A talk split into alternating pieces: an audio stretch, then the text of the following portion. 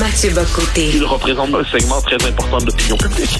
Richard Martineau. Tu vis sur quelle planète? La rencontre. Je regarde ça et là, je me dis, mais c'est de la comédie. C'est hallucinant. La rencontre. Bocoté. Martineau. Alors, euh, Mathieu, tiens, c'est rare, tu vas nous parler d'économie. Euh, En fait, tu veux discuter du euh, sommet de Davos. Oui, on fait d'économie et surtout des limites de l'économie maintenant ça comme ça. C'est-à-dire, c'est le forum, c'est le, le sommet de Davos, le forum de Davos cette semaine. Et on le sait, le forum de Davos, pendant, c'est fondé en 1971, euh, pendant, je dirais, à partir des années fin 80, et euh, jusque jusqu'aux années toutes récentes, c'était la grand-messe des, euh, des idéologues, des partisans euh, et des acteurs de la mondialisation. C'était le lieu où on c'est l'élite mondiale qui se rassemblait pour dire voilà pourquoi il nous faut un monde plus mondialisé, avec moins de frontières, moins d'États, moins de nations, un monde où euh, l'homo economicus allait dépasser toutes les autres facettes de l'être humain. Euh, Samuel Huntington, le grand politologue, avait même inventé la formule de l'homme de Davos. C'était quoi l'homme de Davos? C'est celui qui croit justement que les frontières sont périmées, que les souverainetés nationales le sont aussi, que l'ordre international fondé sur des peuples, des nations, tout ça, ça appartient au, résidu dans l'histoire humaine, qu'un monde nouveau, fonctionnant selon les codes du marché, euh, marché qui allait tous nous réconcilier à travers une vision assez primaire de l'être humain, allait nous réconcilier. Et là, qu'est-ce qu'on voit? Ben, avec la guerre en Ukraine, avec la pandémie, avec le retour du protectionnisme, notamment aux, euh, États-Unis, avec le fait, la, bon, dit la montée de la Chine, avec la montée des populismes en Europe qui plaident pour des frontières et qui disent qu'il y a des limites au libre-échange et ainsi de suite et au monde sans frontières, eh bien là, l'idéologie davosienne étant, elle est fragilisée. Donc là, les gens qui se rassemblent cette semaine à Davos, pour la première fois, le font avec, ça faisait long, ça- il y a eu une pause pendant deux ans à cause de la pandémie, et là, ils se rassemblent, et là, quand on lit là-dessus, ils sont très inquiets, parce que là, il y a le titre, d'ailleurs, de leur... euh, ils se rassemblent sous le, le titre suivant, cette fois-là, c'est coopérer dans un monde fragmenté. Donc, depuis, on pourrait dire, les années 80, ils étaient persuadés d'aller dans un monde toujours plus unifié, toujours plus réconcilié, un monde qui allait ressembler finalement à une forme de fantasme à la Francis Fukuyama. Et là, ils découvrent que le monde a des fractures profondes. On peut y voir deux choses. Premièrement, le fait que le monde a, a vraiment, il sort progressivement ou même brutalement plutôt de l'utopie mondialiste. Et aussi, que leur propre lecture de l'être humain était limitée, qu'elle fonctionnait sur le mode de l'optimisme économique, l'optimisme marchand. Et là, ce qui remonte à la surface, c'est le tragique, c'est l'histoire, c'est la diversité profonde du monde. Donc, Davos, qui est le lieu où s'élaborait cette idéologie, pas, pas le seul, hein, mais un des lieux où s'affichait cette idéologie mondialiste fière d'elle-même, eh aujourd'hui, c'est un lieu qui fait un apprentissage un peu difficile d'une certaine humilité. Et euh, écoute, on nous promenait, on nous promettait, pardon, euh, des lendemains chantants, un peu comme les marxistes-léninistes. Ça nous disait à un moment Ah ben oui. donné, la, la marche de l'histoire va nous amener vers presque le paradis sur Terre. C'est un peu ce que les économistes nous euh, promettaient avec la mondialisation. mais tu as raison à 100%, à 1000%. Euh, Il y, a, il y a une parenté philosophique entre un certain libéralisme, euh, pas tout Oui. libéralisme, on s'entend, hein, et le, le communisme. C'est-à-dire, il s'agit dans les deux cas d'idéologies qui sont économicistes d'abord et avant tout, qui pensent que la part politique, religieuse, identitaire, culturelle de l'être humain, c'est en surface fondamentalement que l'être humain est d'abord un consommateur, que l'être humain est d'abord un, un- un travailleur dans un cas, un consommateur dans l'autre, mais jamais d'abord et avant tout un citoyen ou un individu enraciné dans un pays.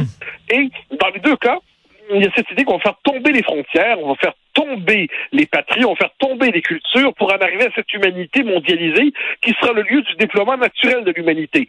Dans- D'ailleurs, dans le marxisme, à la fin, il y a cette idée que on va après la dictature du prolétariat, il y a l'abolition de l'État, parce qu'on va arriver dans un monde où chacun aura selon ses besoins, selon et donc c'est une forme d'utopie réalisée. Et dans le le, le, libéralisme, si on s'épargne le, le néolibéralisme, si on s'épargne le moment révolutionnaire, c'est-à-dire la prise du pouvoir par le parti prolétarien, il y a aussi cette utopie d'un monde qui serait réglé simplement par le droit et le marché, et où le politique n'existerait pas et où les cultures seraient désormais désuètes. Donc les deux se répondent. Mais ça, je pense que qu'on redécouvre aujourd'hui, euh, je dirais que certains ne l'ont jamais oublié, mais collectivement, ce qu'on redécouvre, c'est que les grandes fictions révolutionnaires utopistes, qui nous disent qu'il suffirait qu'on suive leur consigne idéologique pour habiter dans un monde qui serait à jamais pacifié, prospère et heureux, mais ça conduit toujours l'homme à sa perte, ça conduit toujours l'homme à la catastrophe, et qu'on a paradoxalement, les idéologies, les philosophies qui tiennent compte du caractère fragmenté du cœur humain. En fait, le cœur humain, il y a du bon puis du mauvais là-dedans. Il y a de la grandeur puis de la bassesse et tout ça. Puis politiquement, l'objectif n'est pas de tous nous réconcilier sous une définition unitaire du bien commun, mais être capable de cohabiter dans un pays tout en sachant qu'on ne sera jamais d'accord sur tout.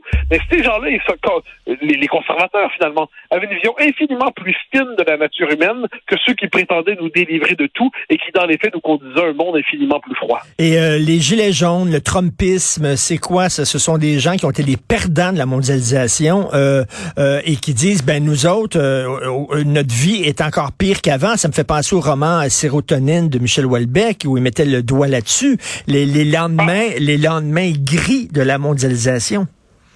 Quelle belle formule. Les lendemains gris de la mondialisation, je vais te la voler. Je la trouve remarquable. Et, mais tu as tout à fait raison. Tu as tout à fait raison. Parce qu'effectivement, il y a des gens, c'est la mondialisation pour les classes moyennes supérieures intégrées à l'économie de la communication, à l'économie mondialisée. C'était formidable pour eux. Enfin, formidable. Il y avait la possibilité de voyager tout le temps pour passer d'un Starbucks à l'autre dans, tout, dans, dans, dans toutes les métropoles du monde. Ils avaient la possibilité de retrouver leur propre image partout.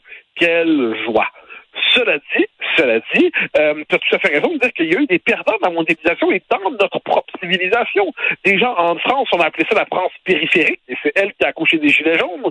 Aux États-Unis, ce sont des perdants de la désindustrialisation du pays qui disaient, ben, un instant, je dirais, on sacrifie notre prospérité pour permettre la prospérité chinoise.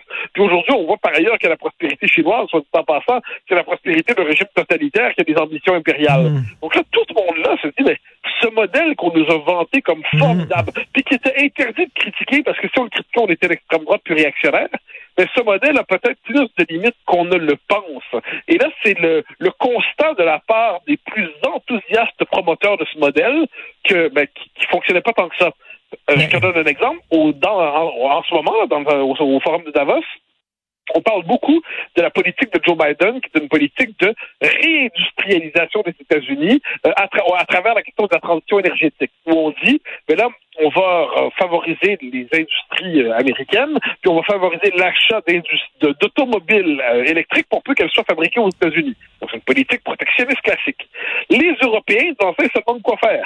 Donc là, Ursula von der Leyen, la grande patronne de l'Union européenne, a fait son discours aujourd'hui, si je ne me trompe pas, en disant, mais nous devons avoir nous-mêmes de propres politiques protectionnistes à l'échelle de l'Europe.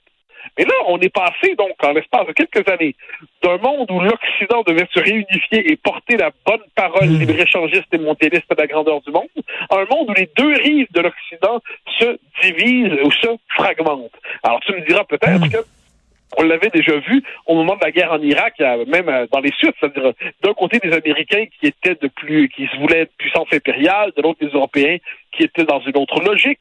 On peut le voir aussi dans tout ce qui s'appelle l'idéologie woke aujourd'hui. Mais là, même sur le plan économique, on a les États-Unis qui sont sur le mode du, euh, de la, du protectionnisme industriel et les Européens qui demandent s'ils en sont capables. Et pendant ce temps-là, je le redis, eh bien, il y a les questions climatiques qui sont là. Et là, pour la question climatique, les, Occidentaux se demandent qu'est-ce qu'ils peuvent faire. Au même moment, on constate que les puissances qui viennent de ce qu'on appelait autrefois le tiers-monde, ou les puissances non occidentales, disent, ben, vous n'allez pas nous imposer vos standards climatiques parce qu'on a besoin, nous, de prendre les moyens nécessaires pour nous développer. Autrement dit, le monde est fragmenté, et un monde mmh. fragmenté, ça exige autre chose que l'espèce d'optimisme économique, ça exige l'intelligence politique, et ça, c'était la part manquante de Davos depuis 30 ans. Et rapidement, c'est le retour des nations, c'est-à-dire des pays qui disent, ben là, il est hors de question qu'on donne une partie de notre souveraineté à des euh, instances supranationales qui vont décider pour nous, là. Ben, absolument, absolument. Et le seul endroit, en fait, qui doute de ça encore aujourd'hui, c'est un peu l'Europe. Parce que la technocratie européiste, elle, est vraiment, euh, elle est enfermée dans son monde parallèle, un peu, je dirais, comme les derniers bureaucrates euh, de l'Union soviétique se disaient qu'il fallait sauver le modèle davantage que sortir, en fait, du communisme. Alors, je dis pas que l'Union européenne, c'est l'Union soviétique, on s'entend.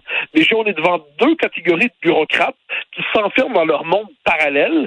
Et par ailleurs, il y a des mouvements dits populistes en Europe qui émergent, qui poussent justement pour le retour à la nation. Donc, je ne sais pas de quoi le monde de demain sera fait, mais ce qui est certain, c'est que la fable enchantée de la mondialisation heureuse, ils ne sont plus nombreux à y croire. Tout à fait. Très bonne réflexion. Euh, Mathieu, bonne journée. On se reparle demain. Bye. Bye bye.